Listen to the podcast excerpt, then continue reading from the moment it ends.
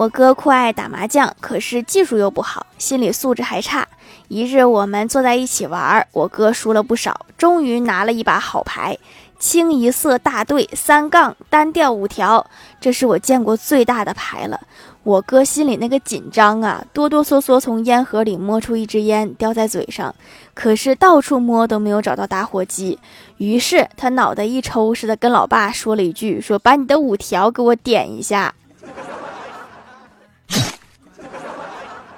可惜这手好牌了。